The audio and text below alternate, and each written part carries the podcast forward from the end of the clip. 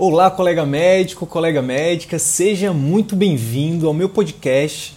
Aqui nesse canal eu vou compartilhar com você conhecimentos teóricos e vivências práticas sobre o tema empreendedorismo médico, o que a escola de medicina não ensina. O meu objetivo é te ajudar, contribuir para que você consiga exercer a medicina com mais excelência, aumentando o seu prestígio na sua área de atuação e assim obter um retorno financeiro compatível com o seu esforço e no final de tudo isso, que você consiga alcançar uma qualidade de vida que poucos até hoje conseguiram.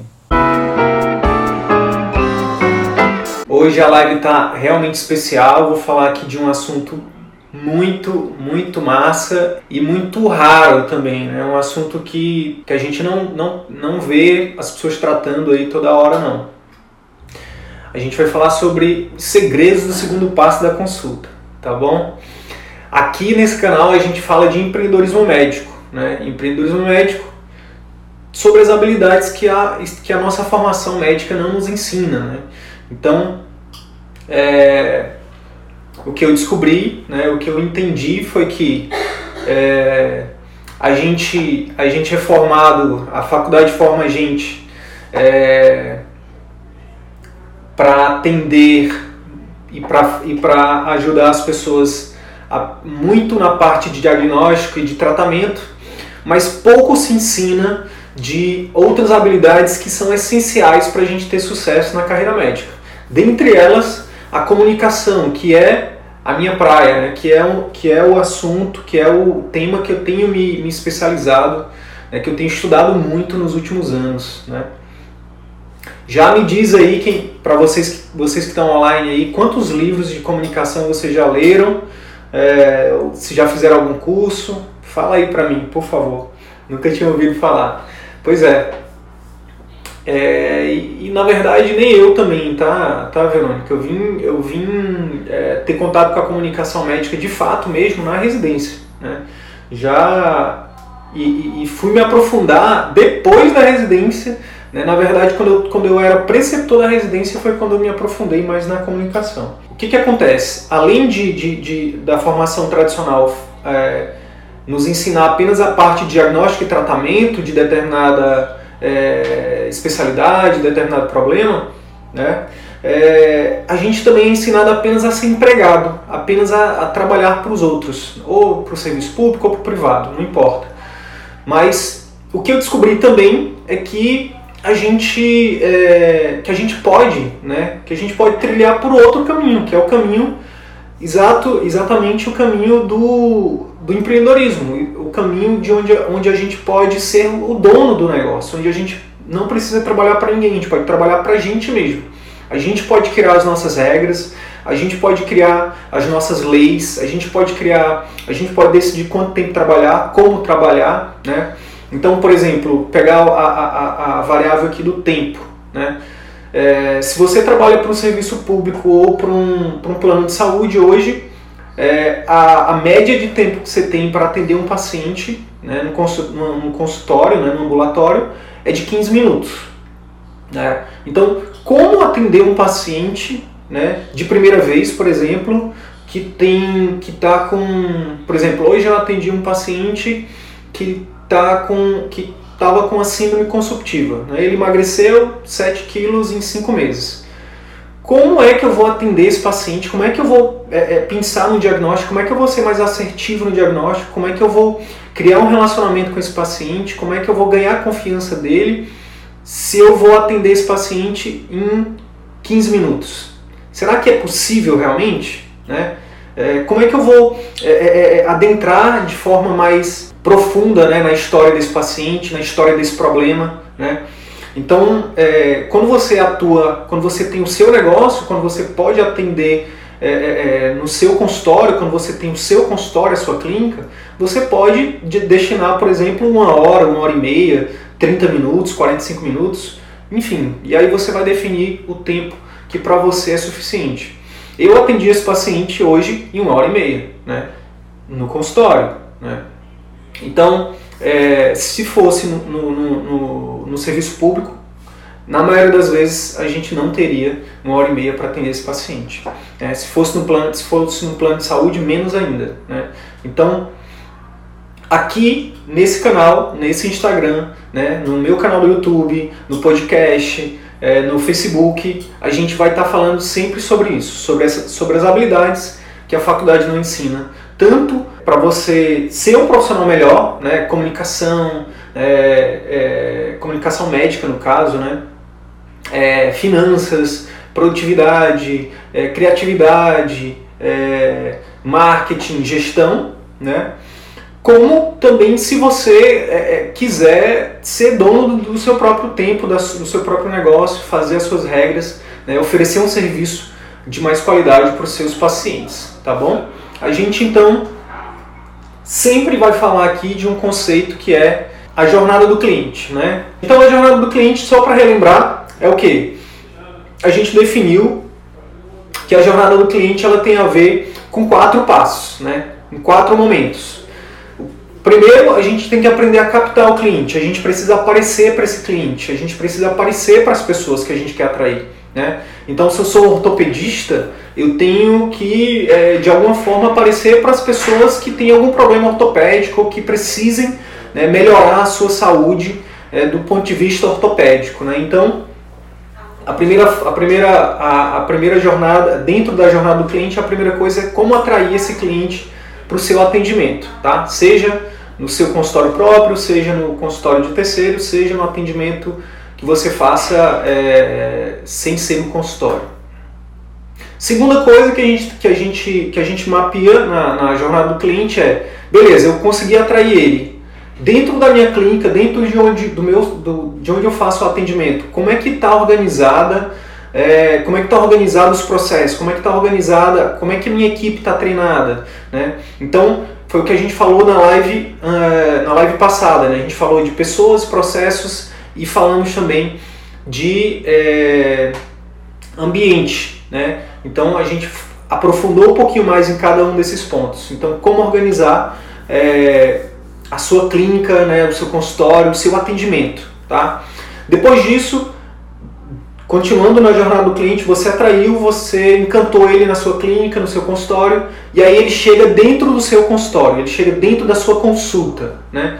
Então você precisa aprender a fazer uma consulta que converta. Que converta em quê? Que converta em um paciente que saia satisfeito, que seja um propagador da sua marca, né, do seu serviço, que saia dizendo: Uau, que atendimento massa, que atendimento diferenciado Uau, eu nunca fui tão bem atendido. Nossa, é, ele fez uma coisa que nem ele ou ela fez uma coisa que ninguém tinha feito antes, né? Então isso é, uma, é um dos passos que a gente mapeou na jornada do cliente, tá? Numa, numa, dentro da, de um serviço é, de atendimento particular. E por fim, depois que esse paciente ele sai, né, do seu, do seu consultório, você precisa é, é, oferecer para ele uma conduta, né? uma conduta que, que, que, que seja efetiva. Né? A gente, eu já falei aqui em lives anteriores, né? se você não viu, vai lá no canal do YouTube, Dr. Wilder Sidney é, Guimarães, estão tá, lá todas as lives, tá? as lives passadas. Tem uma live só sobre como melhorar a adesão dos seus pacientes. E por quê? Porque a adesão a gente já viu, né, a gente já falou isso anteriormente, a adesão é muito baixa. É, os estudos mostram em países desenvolvidos como Portugal que a taxa de adesão às terapias médicas elas variam entre 10 a 50%, tá? Então é muito baixo. Então a gente precisa é, é, é, é dentro da jornada do cliente né, oferecer algum serviço, oferecer é, algo que faça com que aumente essa adesão às suas terapias. Porque pensa aqui comigo, de que, que adianta você, por exemplo, prescrever um remédio e o paciente sair da sua consulta, sair da sua, do seu consultório, da sua clínica e não tomar o remédio? De que, que adianta você até operar esse paciente, se você fizer cirurgias, e no pós-operatório ele não seguir as recomendações de pós-operatório? Né? De que, que adianta você indicar a cirurgia para ele e ele não voltar para fazer a cirurgia? Né? Então, por isso que dentro da jornada do cliente, a gente precisa pensar no pós-consulta, né? Precisa oferecer para ele formas de fazer com que ele aumente pelo menos a, a probabilidade de seguir as suas, as suas orientações, os seus tratamentos, tá? Então hoje a gente vai falar especificamente da consulta, da consulta que converte. E dentro da consulta a gente vai falar sobre o segundo passo. Por quê? Eu criei, eu, eu criei um método próprio né, de consulta, né, que eu chamo, que eu estou chamando de a consulta efetiva em quatro passos, tá? Quais são esses passos? Escutar e são sequenciais, tá, pessoal? Primeiro você escuta, por quê? Para você criar vínculo, para você criar um relacionamento. Depois você, é, depois de escutar, você explora, né? O segundo passo é explorar e é o que a gente vai falar hoje, né? Sobre explorar. Depois o terceiro passo é informar sobre o diagnóstico, sobre o prognóstico, quando possível, né? E o quarto passo é pactuar, negociar é, o plano de cuidados com esse paciente. Então, é, hoje a gente vai falar sobre o segundo passo. E dentro do segundo passo, é claro que eu não vou falar aqui tudo do segundo passo, eu vou falar o que eu considero mais importante de você fazer, de você aplicar amanhã é, é, é essas técnicas e você ver o poder disso na sua clínica, no seu consultório, no seu atendimento particular, tá bom? Como fidelizar o cliente após a consulta de retorno? Então, Carlos, como é que a gente tem feito, como é que a gente tem feito isso, né? A gente fez uma live que também está disponível lá no YouTube, no Facebook, que é como fazer com que o seu paciente, como que o preço do seu atendimento seja relevante para o seu paciente. E como é que a gente faz isso? A gente, a gente sugere que você crie um programa de acompanhamento, um programa de acompanhamento intensivo, o PAI. A gente fez uma live só sobre isso, tá? Por quê? Quando você cria né, essa, esse programa de acompanhamento, você pode cobrar mais caro por isso, você agrega mais valor para o seu serviço e você aumenta a chance do seu paciente seguir né, a, o seu tratamento, as suas orientações. Para isso também você tem que aprender a vender esse programa, você tem que aprender a, a, a estruturar esse programa. Para cada especialidade você tem que, é, dependendo da especialidade, você tem que pensar é, em como você estrutura isso tá bom? Qual momento você passa todas as informações para o prontuário? É, geralmente eu faço isso no final, tá, Verônica? É, eu, eu considero que o momento de você, principalmente o primeiro passo, que é escutar, você tem que estar tá focado 100% no paciente, tá? E eu estou falando aí de 5, 10 minutos, tá bom? É, estudos mostram se a gente, se a gente ouvir pelo menos 2 a 3 minutos, se a gente deixar o paciente falar, a gente já aumenta a chance de acertar o diagnóstico em 80%. Então, eu escuto, né? Aí, por exemplo, durante o segundo passo que eu vou falar aqui hoje, né? A, a, a parte de explorar, o que, que eu faço? Eu, eu pontuo algumas coisas, eu escrevo ali as coisas que eu, que eu, que eu considero mais importantes, mas eu nunca deixo de ter contato visual com o meu paciente, por exemplo, tá bom? Por quê? Uma das queixas maiores dos pacientes é exatamente essa, é que o médico ele foca muito no prontuário né, e acaba deixando o paciente de lado. Então, uma, uma dica que eu dou é que você sempre tem que estar olhando, sempre tem que ter contato visual com o seu paciente. E o que você pode fazer também é, seu fulano, dona fulano, é o seguinte, eu vou precisar escrever aqui para mim não esquecer, mas eu estou lhe ouvindo, tá bom? Então, isso faz com que o paciente entenda que você está ali prestando atenção nele, mas que você precisa também escrever, tá bom? É, mas eu geralmente deixo para escrever a história toda no final, tá? Até para ganhar tempo. Bem, o que responder para o paciente quando ele fala que o tratamento está caro, quando ele fala que o preço está caro? Bem, primeiro que se o paciente chegou ao seu consultório e está reclamando do preço, é porque você não gerou valor para ele tanto no marketing e não gerou valor para ele tanto no seu consultório. Tá? Em algum momento, tanto no, no marketing quanto no consultório, ele, ele não viu valor, né? ele, ele achou caro. Então você precisa melhorar o seu marketing, você precisa melhorar a sua, a, a, a, o seu atendimento dentro da sua clínica, fora do consultório. Tá? Além disso, você provavelmente também sua consulta também não está gerando tanto valor para ele, porque é, no final da consulta, você ofereceu o tratamento, por exemplo, você ofereceu o programa de acompanhamento, ele, poxa, doutor, mas está caro e tal, significa que também você não você precisa melhorar o, a, a, esse ponto do, do seu atendimento, que é a consulta, tá? Então, a, uma coisa que é, que é muito importante você entender é que toda consulta é uma venda. Não importa se no final você vai vender um programa de acompanhamento, se você vai vender uma cirurgia, não importa. Você tem que entender que toda consulta é uma venda. Porque vender não significa, não significa necessariamente você é, é, é, é, é oferecer um serviço ou um produto e cobrar um valor por isso. Significa que no final da sua consulta você tem que vender a, su, a sua ideia, a sua sugestão, né, a sua orientação. Então, por exemplo, se você quer que o seu paciente tome um remédio, você precisa fazer uma venda para ele. Então, se você ainda não estudou vendas, você precisa urgentemente aprender. E é uma das habilidades também que a gente defende que, é, que, que a faculdade deveria ensinar. E olha só que interessante. Quando eu fui estudar comunicação e fui estudar vendas, eu vi que na verdade eram duas coisas muito parecidas. Né? Comunicação, na verdade, é vender. Né? Quando a gente fala comunicar, é vender. Porque, olha só, a primeira, quando a gente vai estudar vendas, a gente, a gente a gente vê que o primeiro passo é o que? Ganhar a atenção do paciente, do, do, do, cliente, né, no caso.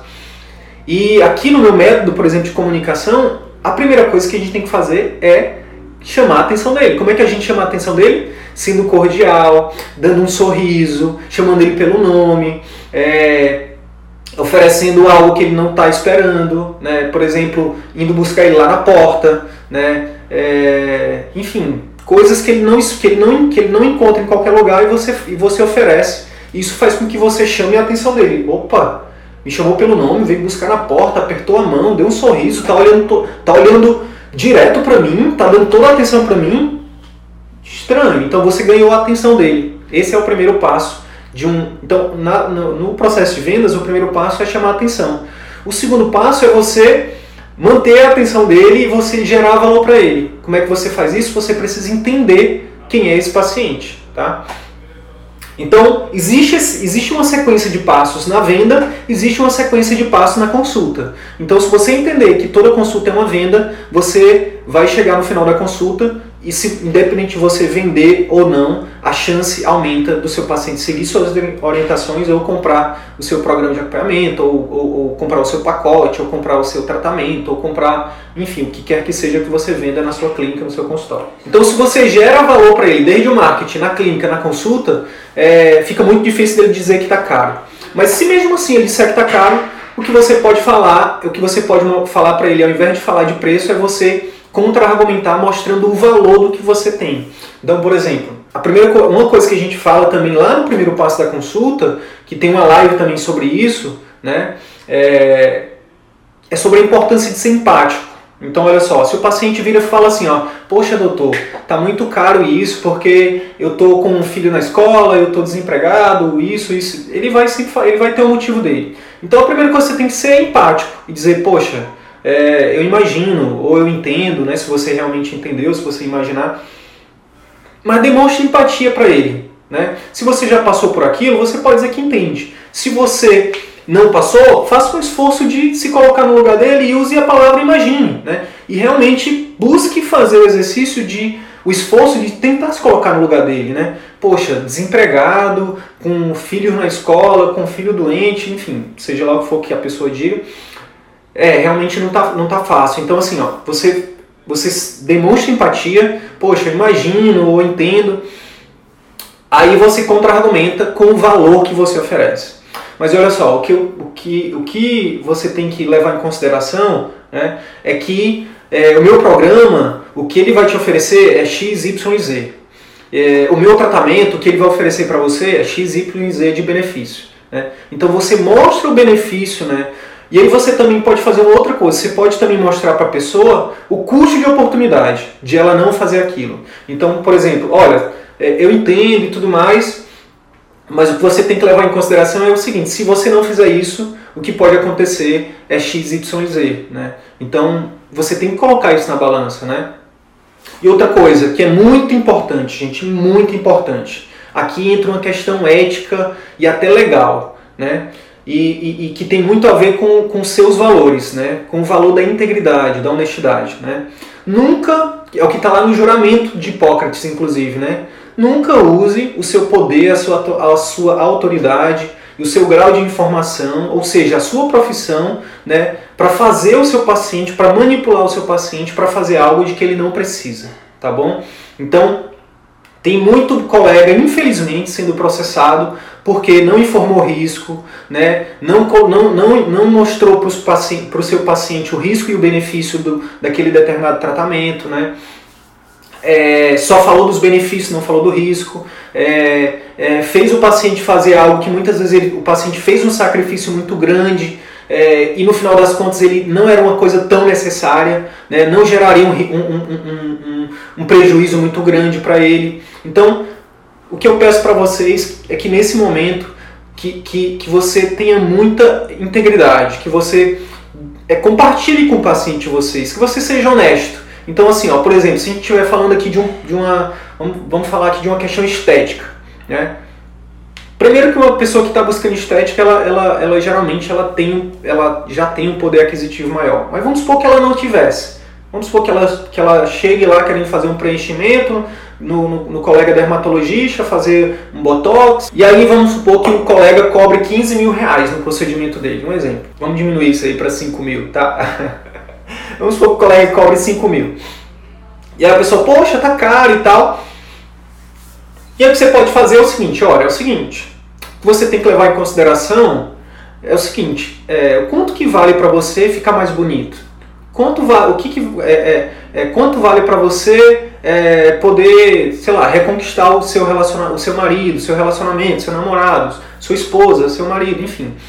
É, mas realmente você tem que realmente aí vai, aí você precisa ser honesto com o seu paciente, de virar para ele e falar assim, ó, mas realmente você precisa é, é pesar se, se é o momento para você fazer isso, se o seu orçamento é, é, é, se, se, é o melhor momento para o seu orçamento, para o seu bolso, enfim. Porque no final das contas é, é, é, uma questão que pode esperar. Você pode voltar daqui a dois meses, daqui a três meses, né?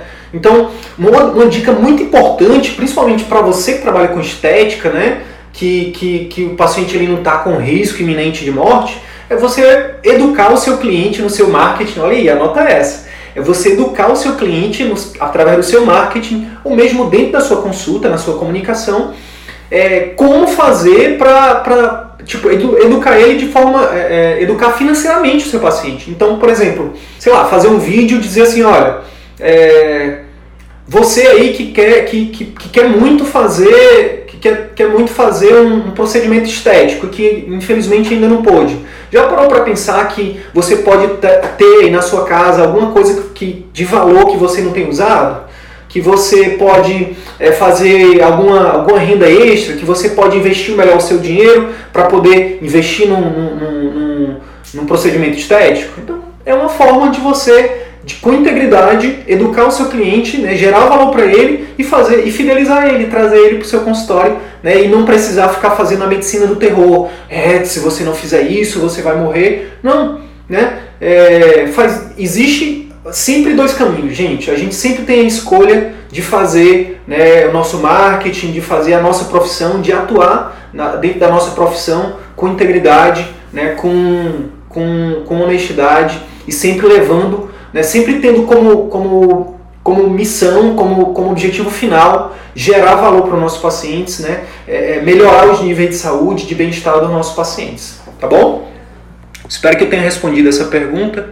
Esse programa de acompanhamento seria um valor que ele pagaria para ter acompanhamento por um ano, direto, é, com direito a alguns retornos? Pois é, o programa de acompanhamento, Carlos, ele, ele vai ser muito específico para cada especialidade. Então, por exemplo, eu já dei o um exemplo, é, na, na live anterior a gente falou, por exemplo, do pediatra. O pediatra ele pode criar um programa de acompanhamento de puericultura, de um ano. Show de bola. Por quê? Porque geralmente é o que, é o que acontece. Os, os pais eles levam todos os meses, apesar de o Ministério da Saúde falar que é só é, a partir do é, com um, com dois, com quatro, com seis, é, com nove, com doze. Mas os pais querem levar todo mês. Então, por que não criar um programa de acompanhamento em que você fideliza por um ano, né? E você atende ali aquele paciente é, é, por um ano, né?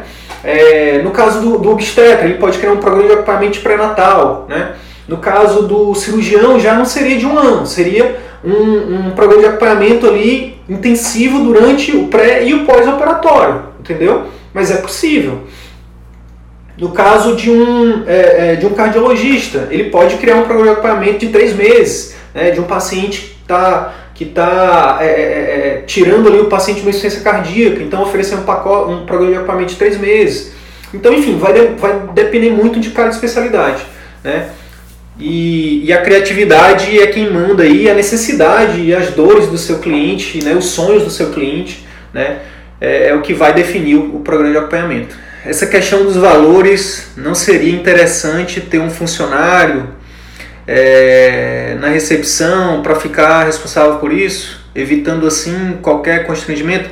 Pois é, Carlos. Na verdade, cara, olha que interessante. É, por que, que, por que, que geralmente os colegas é, optam por ter um funcionário para fazer isso? Porque é, a gente acaba terceirizando a venda, né? Concorda? Só que no caso a gente tem que entender que o paciente ele fideliza com a gente. Ele cria um relacionamento com a gente, não é com, com o nosso secretário, não é com o nosso recepcionista, entende? Então, a venda, a chance da venda acontecer maior é dentro do consultório. Então, você precisa aprender técnicas de venda. Né? Você precisa entender que vender significa ajudar. Você precisa criar algo que realmente ajude a melhorar a vida do paciente. Se você, tem, se você criar algo que melhora a vida do paciente, qual é o problema de você cobrar por isso? Então, é, é mais uma crença limitante que a gente precisa trabalhar para poder mudar isso do que, do que algo que seja mais efetivo. Mas assim, é, não estou dizendo aqui que isso é uma verdade absoluta, tá? Eu sei que, por exemplo, o Arthur fez um, o Arthur, meu parceiro, ele fez um, ele fez um MBA em gestão de clínicas e consultórios e no MBA eles, eles, eles é, incentivam, eles orientam que o médico é quem tem que fazer a venda, né? Que o médico é quem tem que fazer o fechamento ali, de falar de valores, inclusive, tá? Inclusive, a gente, um, um dos nossos, uma, uma, uma das nossas aulas do nosso curso, a gente ensina como fazer essa venda, tá? Então, é, é, é, a gente precisa entender que isso é mais um tabu, é mais uma crença que a gente precisa superar e que existe técnica para a gente fazer isso, tá? E que no início a gente vai ter dificuldade. Eu lembro quando eu comecei a atender no particular, eu tinha dificuldade de receber ali, eu comecei cobrando 150 reais na época e eu tinha dificuldade, né, é, de, de até de cobrar, né, até de começar a atender no particular. Mas hoje, por exemplo, hoje, exatamente hoje, antes dessa live, eu atendi um paciente, cobrei é, um valor que não é mais 150, aumentou muito, né, graças a Deus, e eu recebi aqui dentro do consultório, tá tudo bem, Entendeu? Por quê? Porque eu, eu dei o meu melhor para gerar valor para o meu paciente. Então, é, eu valorizo o meu tempo, eu valorizo o meu trabalho, né, eu valorizo a minha história. Então, você também precisa pensar dessa forma. Se você realmente quiser é, é, ter um atendimento particular, se você realmente quer seguir por esse caminho, tá bom? Mas é claro que isso vai depender muito de cada pessoa. Alguma ideia para motivar secretárias mal-humoradas? Cara, a melhor ideia para motivar a tua secretária é dar, um, dar uma variável para ele, para ela ou para ele, né? Então assim, ó, de cada consulta, de cada, de cada elogio, de cada paciente que fideliza, de cada paciente que fecha um tratamento, de cada paciente você vai ganhar tanto por cento de variável. Então assim, ó, fechou um tratamento que custa dois mil reais, você vai ganhar 5% disso. Fechou uma consulta que custa 500 reais, você vai ganhar é, é, 5% disso. Fechou um procedimento, você vai ganhar 5%. Então, isso dá um estímulo muito grande para a secretária, para ela atrair, para ela tratar bem os seus pacientes, para ela atrair os, os, os pacientes, para ela atender bem o telefone, né? Outra coisa que você pode fazer também é oferecer cursos para ela, você pagar o curso para ela fazer, né? De, de, tem, tem vários cursos aí no mercado de, de treinamento secretário e tudo mais, né? De comunicação, né? Porque na verdade as habilidades de comunicação não devem ser só dentro do consultório, ela tem que ser também fora, né? Não só a sua secretária, mas se tiver outros profissionais, outros, outras pessoas na tua equipe, tem que ser treinados também em habilidade de comunicação, né? Em ser empático, em, em, em negociar, né? Em, enfim, em tudo que a gente tem falado aqui sobre comunicação, tá bom? E no caso do programa para o endocrinologista, Pois é, Verônica, o endócrino, olha, o endócrino é muito massa, por exemplo, se criar um programa de acompanhamento para o paciente diabético. Olha aí que massa. Por quê? É um paciente que, é, que tem uma doença crônica, que precisa de um acompanhamento né, de forma mais próxima, né, é, é, é, e que você pode ali criar uma equipe multi, né, por exemplo, um nutricionista, um educador físico, né, muitas vezes você vai precisar de um psicólogo, né? Porque muitas vezes a questão alimentar ela tem muito a ver com a questão psicológica do paciente, de mudar crenças mesmo, né? É, fora do Brasil tem um outro profissional que tem que tem que tem é, ajudado muito essas equipes, que é o coach, né? Então você pode criar um programa de acompanhamento com esses profissionais né, junto contigo, é, incluir exames aí, se você tiver uma clínica que ofereça algum tipo de exame, então incluir o destro desse paciente, incluir, é, enfim, é, paciente, por exemplo, que já desenvolveu pé diabético, você incluir dentro do programa uma visita domiciliar, curativo, né, tudo isso você, você gera valor para o seu paciente, né, e, e, e, ele vai pagar muito mais é, por isso e vai pagar isso, isso com um sorriso de orelha a orelha, porque ele vai estar tá recebendo um, um, atendimento e vai estar tá tendo um relacionamento contigo onde é, é, é, de forma totalmente diferenciada, de forma que provavelmente ele não tem, nunca teve acesso. Então é uma ótima é uma ótima oportunidade para o endócrino aí a questão do diabetes, tá? Vi uma cena muito interessante numa clínica em que a cliente, após consulta, é direcionada para um profissional de vendas que oferece os preços de forma de pagamento. É uma possibilidade, viu, Carlos? Não existe, não existe regra, tá bom? A gente testa e aí o que funcionar, mas a orientação aqui que eu dou é a mesma que o MBA lá que o Arthur fez deu, que é, é o profissional fazer a venda. Porque eu entendo que o vínculo, que o relacionamento é com o médico, né? Não é com o secretário, mas a gente testa. A gente ainda não entrou na, na, no assunto de hoje, tá bom? Vamos entrar agora. Eu vou aqui falar do segredo do segundo passo da consulta. Então, vamos lá. Imagina que o paciente já entrou, você já fez o primeiro passo, que é escutar. Agora você vai para o segundo passo, que é explorar. Explorar o quê? Dentro de explorar, você vai fazer três coisas. Você vai explorar o problema do paciente, você vai explorar o paciente e você vai explorar os contextos desse paciente. Qual é a coisa mais importante desses três aqui, é, que é o que vai fazer com que você se diferencie de 99% dos seus pacientes, né? Do, dos seus concorrentes, aliás, desculpa. É, todo o que, o, que uma, o que a maioria dos colegas fazem é fazer uma anamnese focal. Então, quando que o problema começou, é, fatores de alívio, fatores de piora, é, tá relacionado, é, se tem relação com alguma coisa, é, que mais? Ah, se é dor, por exemplo, se irradia, né, intensidade. Então é, é o que a gente chama de anamnese focal, tá? Então é uma anamnese para descobrir o problema, para investigar o problema. Agora o que eu vou falar aqui para vocês hoje, que vocês podem colocar em prática amanhã, pouquíssimos médicos no Brasil fazem hoje. E é o que vai gerar o efeitual no paciente e vai aumentar a chance de você acertar o diagnóstico, tá? Desse paciente que é uma anamnese centrada na pessoa, é uma anamnese centrada no paciente. Como é que a gente faz isso? Eu vou aqui falar de algumas, de algumas perguntinhas que você pode usar amanhã. A primeira pergunta que você vai fazer é: qual de tudo isso que você me falou, o que, que mais te preocupa?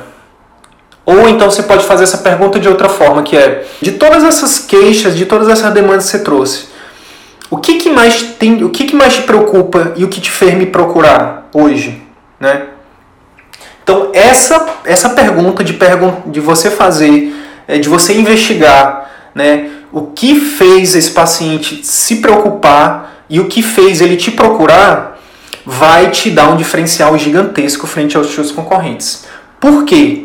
Porque é o seguinte, gente. Quando, gente, quando eu fui estudar sobre comunicação, eu descobri que os pacientes eles só procuram os médicos de entre de cada 10 sintomas, eles só procuram médicos em um. Tá? Nos outros nove sintomas, ele procura o balconista, ele procura a mãe, o pai, o, o, o, o sei lá, o farmacêutico, o Google, é, o curandeiro, o puxador, o pajé, no caso aqui do Amazonas, né? o, a benzedeira, no caso do Nordeste. Então, é, perguntar a preocupação do paciente vai te dar uma assertividade muito grande. Então, por exemplo, hoje eu perguntei para o paciente: é, o que, te preocupa? O que te fez me procurar hoje? O que, que te fez vir me procurar hoje? E ele disse: cara, o que me preocupa é porque eu tô com medo disso ser diabetes, né? dessa perda de peso ter sido diabetes. Né? E então isso dá uma assertividade muito grande para mim, concorda? Eu vou investigar diabetes e ele vai sair mais satisfeito. Eu vou investir, eu vou, eu vou é, é, é, focar no que realmente ele quer que eu foque. Eu não vou ficar viajando na maionese, entendeu? Então não adianta você, é, é, é, o paciente vir e com a preocupação e você não abordar a preocupação dele. Faz sentido? E quando você aborda a preocupação dele e você direciona para aquilo, você já se torna um médico mais efetivo. O paciente vai sair mais satisfeito. Ele vai dizer: minha nossa, ele realmente foi no que eu realmente estava preocupado. E tem um outro detalhe, isso faz com que é, você, é, com que ele, é, você gera nele um, um sentimento de, de, de, de diferenciação. Por quê? Porque quase ninguém faz isso, entende? Se você faz algo que os outros não fazem, você se diferencia, tá? Então uma técnica é uma pergunta, uma pergunta que não, que não você não precisa gastar nenhum centavo, que você não precisa, é, é, é que você só precisa fazer de forma sincera, né? Olhar no olho dele, né? Depois, do, depois de, de escutar, né? Tem toda uma sequência no primeiro passo de escutar. E aí você entra na parte de explorar e aí você pergunta, senhor fulano, senhora fulana, é, de tudo isso, o que que fez você me procurar? O que está mais te preocupando? Ele vai te responder. E isso é, vai te dar um diferencial muito grande. Quer, quer, quer ir além? Quer fazer, quer fazer melhor? Vou te dar outra técnica aqui para você colocar em prática amanhã e o seu paciente sair sorrindo e te, e te indicando e dizendo que esse médico, essa médica é a melhor do mundo. É você perguntar para ele o seguinte: tá, entendi. Então o que te preocupa é X. A gente vai, eu vou investigar isso. Eu vou levar isso em consideração. A gente vai é, investigar isso. Beleza. Agora, deixa eu te fazer outra pergunta, senhor fulano, senhora fulana. O que, que você espera de mim hoje? O que, que você espera do meu atendimento? Você vai na expectativa dele. Todo paciente, quando ele sai da casa dele, ele pega trânsito e ele marca uma consulta, ele espera seu atendimento no, na, na recepção, muitas vezes por horas. Ele tem uma expectativa, ele espera algo de você, ele espera um remédio, ele espera um diagnóstico, ele espera uma escuta, ele espera alguma coisa, ele espera que você é, faça algo por ele. Né? Então, pergunte para ele o que, que, ele, o que, que ele espera de você. E aí a sua assertividade vai para quase 100%. Ele vai dizer, como eu perguntei hoje, e o que você, que, como é que você espera que eu te ajude hoje? Que é uma outra forma de perguntar a expectativa, né? Aí ele vai dizer, doutor, eu vim aqui hoje porque eu, porque eu quero, é, no caso o meu paciente falou, eu quero descartar esse problema. Será que eu quero saber se eu estou com esse problema, né? Então eu quero descobrir o que é que eu tenho e eu quero um médico que possa me atender, que possa me ajudar, que possa cuidar de mim, porque eu já fui em vários especialistas e eles só pedem exames, inclusive exames esses que eu não fiz, né? Até porque eu não queria fazer esses exames. O exame que eu queria fazer eles não pediram. Percebe a importância da gente é, é investigar, da gente explorar o paciente, né? Da gente explorar o que, o que realmente preocupa esse paciente, o que realmente ele espera de você, tá? E tem uma terceira técnica que você pode também colocar em prática amanhã dentro da exploração, que é perguntar dele o que, que ele acha que ele tem, né? É o que a gente chama de é, é, é, é, é a ideia do problema, né? Todo paciente Vamos lá, anotem essa daí, ó. Anotem essa. Todo paciente ele tem uma ideia do que ele tem, mesmo que ele seja leigo, mesmo que ele seja analfabeto, não importa. E a gente chama isso de experiência com a doença. Então, é, o tio dele, a tia dele, a mãe, alguém, o vizinho já pode ter tido algo parecido e ele pensar que ele está com aquilo. Então, por exemplo, é, o avô desse meu paciente tem diabetes. Então ele relacionou perda, perda ponderal com diabetes porque o tio dele tem diabetes. Porque o avô, o avô dele teve diabetes, então ele talvez lembrou lá do avô dele perdendo peso, então ele associou a isso. Então eu perguntei, o que, que você acha que você pode ter? Né? Na maioria das vezes, o paciente, quando você faz essa pergunta, ele vai dizer, não sei, doutor. É, o senhor aqui que é o médico. Aí você fala, não, eu, eu, eu entendo, mas para mim é importante que você me diga a sua opinião. Porque eu sou especialista em, em fazer diagnóstico e tratamento, mas ninguém conhece você como você mesmo. Né? É o que é, eu já falei em outros vídeos aqui que a gente a consulta ele tem dois especialistas. Tem o médico como especialista em, em diagnósticos e tratamentos, né? E tem a pessoa, que é especialista nela mesma. Então, perguntar dela também é muito importante para a gente. É, isso muitas vezes ajuda no diagnóstico, isso muitas vezes ajuda a criar relacionamento, isso muitas vezes ajuda a criar empatia, isso muitas vezes ajuda até a gente acertar no diagnóstico mesmo. Então, as três perguntas é: o que, que você acha que você tem, o que te preocupa e o que você espera de mim? Façam essas três perguntas amanhã e depois mandem um direct para mim me dizendo ou depois mandem uns comentários aqui se funciona ou não, tá? Hoje, pessoal, é o seguinte: como a gente tem muita informação disponível né, na internet, qual é a forma que eu utilizo e que eu recomendo que vocês utilizem para a gente ver o que realmente funciona? É simples. Isso aqui, ó. Testa. Testa. Testa porque é, é, o teste que vai, você vai ver. Tipo, pode ser que o que funciona para alguém não funcione para você, né? A mesma forma é o que a gente fala sobre, a gente deve falar para os nossos pacientes. Olha, a medicação é, na medicina nem sempre nem nunca. Né? Tem medicação que vai funcionar para uma pessoa e pode não funcionar para você. Da mesma forma eu falo para vocês, testem tudo, testem tudo. Por exemplo, quando eu comecei a mudança de hábito alimentar na minha vida, é, eu fui testar, eu li, vi que fazia sentido e disse, peraí, deixa eu ver se faz sentido para mim, né? Deixa eu ver se essas técnicas fazem sentido para mim. E aí eu tirei o carboidrato, o excesso de carboidrato, e funcionou muito. Minha vida melhorou mil por cento. Então hoje eu oriento as pessoas a tirar o excesso de carboidrato, tanto no consultório quanto em todos os lugares que eu posso, porque isso mudou minha vida para melhor. Então, mas eu sempre falo, olha, testa, vê se funciona para você, né? De repente, para algumas pessoas tirar o carboidrato em excesso, pode ser que não.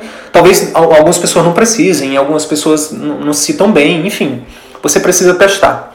Só para reiterar então, hoje a gente falou sobre, sobre as três perguntas mais importantes do segundo passo da consulta, né?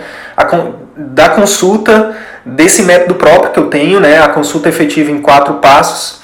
É, não sei se eu já falei, não sei se você sabe, mas eu estou escrevendo um livro, deve 2020, deve, se Deus quiser e Ele há de querer, vai estar disponível aí nas, nas bancas, nas livrarias, no, na Amazon, enfim, no Brasil inteiro, se Deus quiser. É, a ideia é escrever um livro bem, bem prático, com, com histórias, com exemplos, né? De como você pode utilizar essas técnicas na sua, na sua consulta, na, na sua, na sua rotina, independente da especialidade. Né? É, eu penso que todos os médicos precisam melhorar a sua comunicação com seus pacientes. Né? E o legal é que o, o, efeito colateral disso é que a gente melhora a nossa comunicação não só com os pacientes, mas melhora com nossos cônjuges, com os nossos amigos, no nosso trabalho, enfim. É, então, além disso, é, então eu queria aproveitar aqui esse finalzinho. Se vocês tiverem alguma pergunta, pode mandar. Bem-vindo aí, Luciano Montenegro. É, bem-vindo, bem-vindo, Débora. Obrigado por nos orientar. Eu que agradeço. Obrigado pelo tempo de vocês. Obrigado pela, pela paciência de vocês. Obrigado pela, pelo apoio de vocês, né? Obrigado por, pelas perguntas aí, Carlos, Verônica, que abrilhantaram aí essa live de hoje. Todos que perguntaram, muito obrigado, isso ajuda muito. Ah, o Elson perguntou aqui, eu não tinha visto, né? Deixa eu responder essa pergunta do Elson. Na sua opinião, esse valor com relação ao programa de acompanhamento, você acha mais interessante um pacote com valor cheio ou segmentar esse, cu esse custo com os demais serviços? Massa, Elson. Cara, na, na live anterior a gente falou sobre isso, Elson, sobre como precificar é, o seu programa de acompanhamento, tá? A orientação que a gente dá é que, que você comece com valor mais em conta. Tipo, você não vai precisar de. Você não bota uma margem de, sei lá, 80%. Não é, não é assim. Até porque você vai começar, você vai criar seu nome, você vai criar o seu posicionamento. Começa sempre doando, né? A gente sempre começa doando, depois a gente. É, depois de alguma forma volta pra gente, entendeu? Então quando a gente está começando, a gente começa um valor mais mais acessível mesmo, né? Para você realmente até testar aquela, o teu programa para ver se realmente funciona, né? Então, por exemplo, no nosso caso aqui, o nosso curso, é, já aproveitando aqui para falar de valores, né? O nosso curso a gente sabe que o valor dele é, um curso de empreendedorismo hoje, o valor dele é muito, é, assim, é um, é um valor alto, porque ele gera uma transformação e gera um retorno financeiro muito alto. Só que a gente está começando. Então, se a gente está começando, a gente não vai cobrar um valor, é, é, é, é, aquele valor que a gente acha que ele vale, a gente cobra um pouco menos. Por quê? Porque a gente precisa primeiro gerar valor para as pessoas, a gente primeiro precisa realmente é, é, fazer com que as pessoas vejam o valor daquilo, que a gente transforme a vida das pessoas, e aí a consequência disso, com o tempo, vai ser que o valor vai aumentar. Então, qual é a orientação que a gente dá? É, é, que você primeiro você coloque, você faça o cálculo dos custos. Então, por exemplo, o valor da minha consulta é X, o valor da consulta do nutricionista é X, o valor do exame é X, o valor. E aí você calcula todos os custos. Depois você coloca uma margem de 30%, sabe, de lucro. Ou então, uma dica que a gente pode dar também é você é, é, é, cobrar ali é, três vezes o valor da sua consulta, como o seu lucro, como a sua margem, entendeu? Coloca também aí sempre o imposto, tá bom? Coloca o valor do imposto, você é pessoa física, o imposto é 27,5. Se você é pessoa jurídica, o imposto aí vai depender. Se for simples, se for é, lucro presumido, aí varia aí de, de entre 10, 12, 13, 14%. Mas você tem que colocar também o valor do imposto, tá? O valor do imposto, o valor é, dos custos fixos e aí você calcula mais 30% de margem em cima disso. É um valor é, é, é para você começar. E aí depois você vai melhorando. Então é, é, você vai aos poucos você vai aumentando, tá bom? Espero ter respondido aí, Elson. Obrigado pela pergunta, viu?